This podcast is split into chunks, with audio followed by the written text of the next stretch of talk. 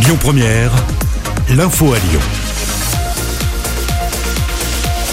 Bonjour Rémi, bonjour à tous. Ça y est, les 638 000 élèves de l'Académie de Lyon ont repris le chemin de l'école.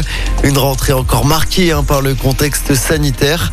Les cours se font en présentiel pour tous les élèves et le port du masque sera obligatoire dès le CP. En primaire, un seul cas positif entraînera la fermeture de la classe pendant 7 jours.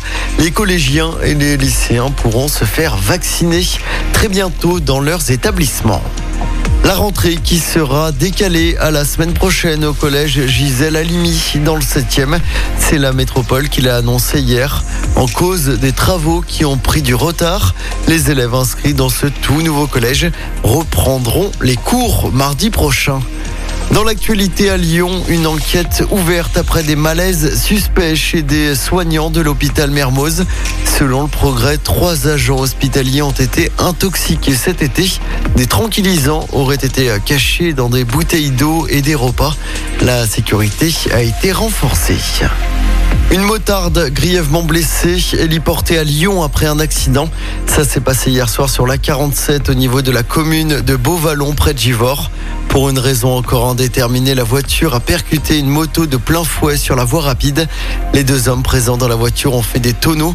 Légèrement blessés, ils ont été hospitalisés. Dans l'actualité également, cette macabre découverte à Duerne dans les monts du Lyonnais. Un homme d'une quarantaine d'années a été retrouvé mort à son domicile. C'était mardi. Il vivait seul et n'avait plus donné signe de vie depuis une dizaine de jours. Une autopsie doit être réalisée. Les agents de la ville de Lyon manifestent tout à l'heure. Ils vont se rassembler devant l'hôtel de ville à partir de 14h. Pour rappel, les agents de la ville sont en grève depuis lundi pour protester contre l'augmentation de leur temps de travail. On passe au sport avec du football. L'équipe de France a concédé le match nul un partout hier soir contre la Bosnie. C'était dans le cadre des qualifs à la Coupe du Monde 2022.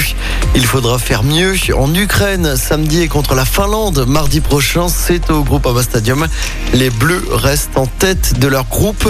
Toujours en football, l'OL féminin prend une option en Ligue des Champions. Les Lyonnaises ont battu les 2-1 hier soir en Espagne en match aller de qualif. Le match retour aura lieu à Lyon, ce sera mercredi prochain. Et puis en tennis, déception hein, pour euh, Caroline Garcia. La lyonnaise a été éliminée au deuxième tour de l'US Open. Une défaite en 2-7, 600, 6-4 en un peu plus d'une heure de jeu par la Kazakh Elena Rybakina. Écoutez votre radio Lyon Première en direct sur l'application Lyon Première, lyonpremière.fr et bien sûr à Lyon sur 90.2 FM et en DAB+. Lyon Première